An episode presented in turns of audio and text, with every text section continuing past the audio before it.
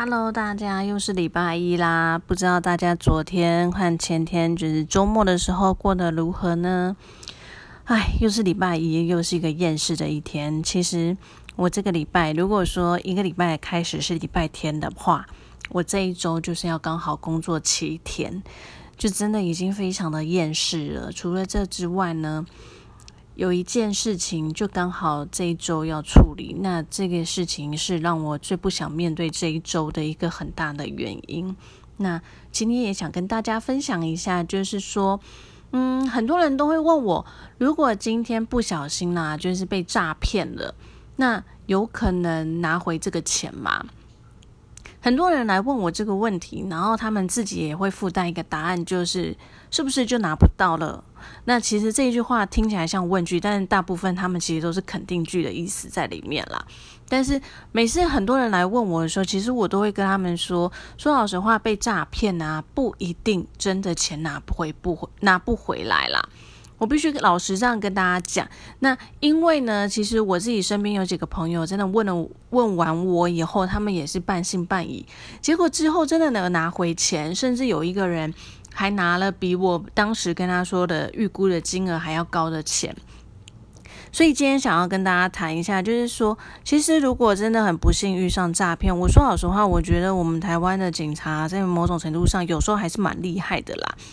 虽然有时候你们在 ATM 啊，那个看到要贴照片，然后就是说什么车手什么的，你敢领我敢抓之类的，好像就是贴着，然后好像都没有抓到过啦。但是其实呢，嗯，基本上。我觉得诈骗的案子，其实，在我们目前实物在运作当中也蛮多的啦。那也不得不跟大家说一下，他们其实几乎就是一个团体啦。那这个集团基本上就一定会有一些些人被抓到，不见得一定是首脑啦，但是大部分有可能，比如说车手啊，或是提供账户的这些人，都是很容易被抓到的。那接着我们来讨论，就是说到底拿不拿得回钱这件事情，其实啊。因为就像我刚刚讲，基本上都会查到一些人。那有时候有一些人，他们其实可能或许还年轻，那可能还有一个美好的未来之类的。那为了这个案子，可能如果被判刑啊，然后还要坐牢啊等等，其实就真的蛮自毁前程的啦。那有些人他是说哦，因为他未来其实有出国工作，或者读书，或者是移民的一些计划。所以有没有一个案底？说老实话，对他们来讲就蛮重要的。那我们目前在法律上、法院的操作来讲，有时候啦，如果你有跟被害者达成和解的情况下，其实法官有时候他在判刑上也会比较宽容一点。这也是为什么我会说，其实诈骗案件不一定你拿不回你的钱，只是我都会跟当事人说。有可能假设啦，假设你今天被骗了二十万，你可能没有办法完整的拿回这二十万，但是呢，你至少可以拿到个五万、十万，我觉得你就拿，因为总比你一毛钱都拿不回来的好。也因此呢，其实我也会建议大家说，如果今天真的不幸啊，你被诈骗的时候，那你收到一些呃，不论是地检署或法院的一些通知的时候，其实你要留意，因为你就要去思考说，你有没有机会把你的钱拿回来了。好，讲到这边呢，其实主要就是因为我之前有处理了一件案子，那这个案子呢，就是一个老人家，那他被骗了钱，那时候他来找我的时候，我是觉得说，嗯。这个基本上不是拿不回钱的，只是说，呃，我会觉得他的金额没有到很大，那又加上说，我刚刚有讲，你不太可能全额拿回来，那金额不太大，又不太可能全额拿回来，那我会觉得没有请律师的必要，因为律师的收费毕竟就是不便宜啊。那你付了一大笔钱给律师，说不定你到最后拿回来钱还没有你付给律师的这么多，所以那时候我觉得是不建议他。可是因为他年纪很大，那他就跟我说，他就是需要人家帮他什么，所以刚开始我们达成了一个协议，就是说我帮他写诉状，帮他去跟法院提告。那这样子的话，后面的程序就是要麻烦他自己跑。他一开始也说好，嗯，好，然后结果到最后到事务所来啊开会啊，谈细部的资料的时候，之后他就跟我说。啊，律师啊，拜托你一定要帮我啊，我没有人可以帮我做这件事情啊，我小孩都不理我啦，结果反正他就是来一个苦肉计就对了。那因为我实在很被他熬不过了，我必须老实说。那我后来就是用一个呃，算是我平常开价来讲，算是蛮低的一个价钱，就接了这个案子。那后续我当然就帮他打诉讼。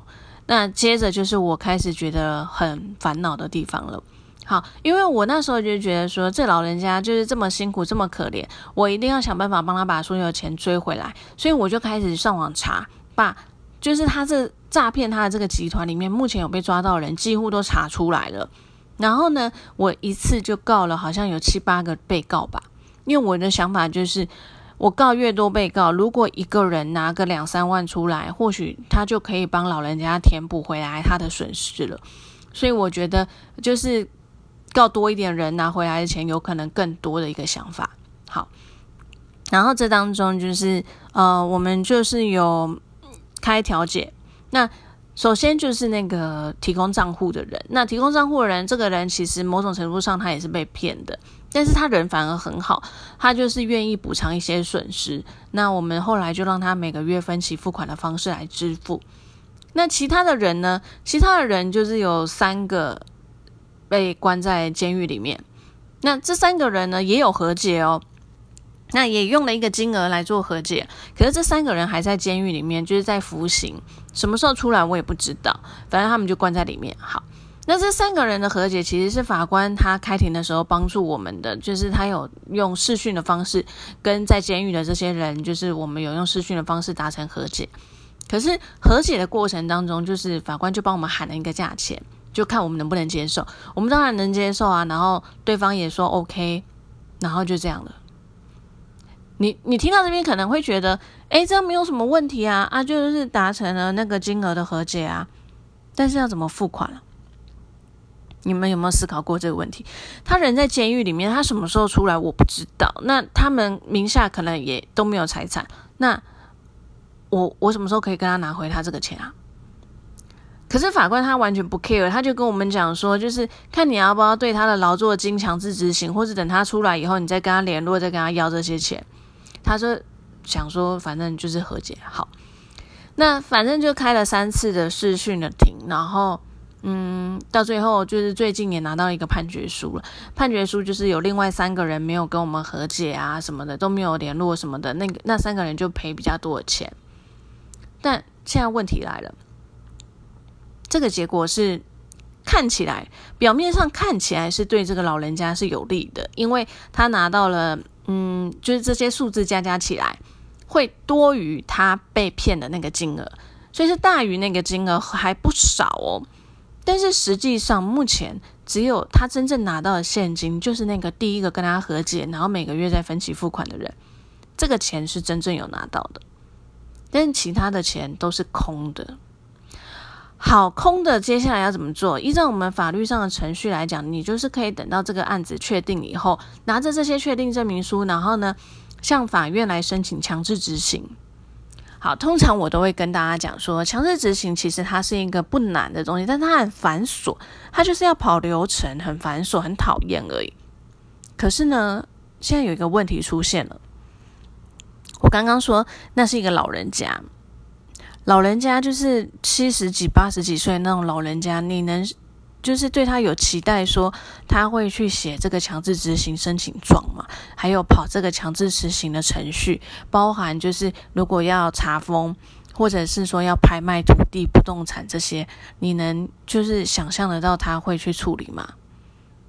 好，如果他不会处理，那接下来，那我跟他开会的时候，他应该就会来，诶，拜托我。可是我也必须说，就是我们律师基本上也是要过活的，所以我们每做一个案子，我们也都是会被国税局课税的，也因此我们每一个案子原则上也都会收费，所以这就是我陷入天人交战的地方了。我要怎么去跟他讲说，接下来的程序就是要怎么做？那他可以自己做。那如果他来求我的时候，我又该怎么办呢？我就觉得说。其实我后来就对法官就觉得稍微有点怨言，因为我就觉得你这样子帮我们谈了一个和解，那这个和解根本就是短期间内，我觉得根本就没有履行的可能性啊。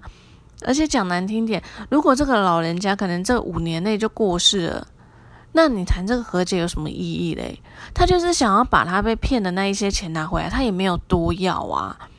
反正我就内心就是很圈圈叉叉，而且说老实话，法官还说，你就对他监狱里面的劳作金，拜托，在监狱里面是能赚多少钱啊？然后法院现在又有一个见解，就是说你要保留最低三千块给他。他如果连三千块都没有赚到，那你就算对他强制执行去扣那个钱，也一点意义都没有啊！而且向法院申请强制执行也是要费用的，你去国税局调这些人财产资料也是要钱的。好啦。就是一阵抱怨，对，然后我就觉得说，我们法律有时候真的对这些善良老百姓实在是很 残忍嘛，应该这样讲，嗯。反正我这礼拜就是要跟这个老人家开会，然后跟他讲这后续的这些东西。我都多么希望，就是可能哪一个被告的律师愿意跟我联络一下，然后我们大家谈一谈，看这些人到底可以拿出多少钱。因为其实我有跟老人家讲过，就是你不太可能全额拿回来，我们能拿多少算多少。而且其实老人家人真的很好，他也很放心，就是什么都相信我这样。我就觉得天呐，我好像有点违背自己，也不是违背自己良心，就是好像。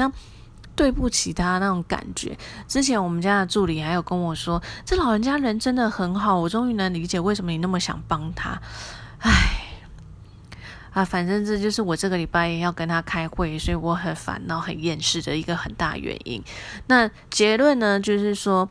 如果有一天呐，你不幸啊，家中长辈或是你个人真的不小心被骗的时候，真的也不用太绝望啦。其实，嗯，都还是有机会把钱拿回来。只是我真的会跟大家讲，就是说，哦，不太可能是全额，但是稍微有一些些，或者是一半，或者是部分，我觉得都是有希望的。而且我都会跟大家讲，就是说，你就是尽量去试试看。你如果能拿回多少就算多少，剩下的钱其实你也不要太责怪自己啦，就当做你捐给了庙宇之类的，反正捐给庙那些你也看不到真的有什么收获嘛。嗯，对，好，反正就是这样子啦。那这个礼拜礼拜一啊，加油啊，还有五天六天，嗯，对，大家加油，就这样喽。那我们礼拜三再见喽，拜拜。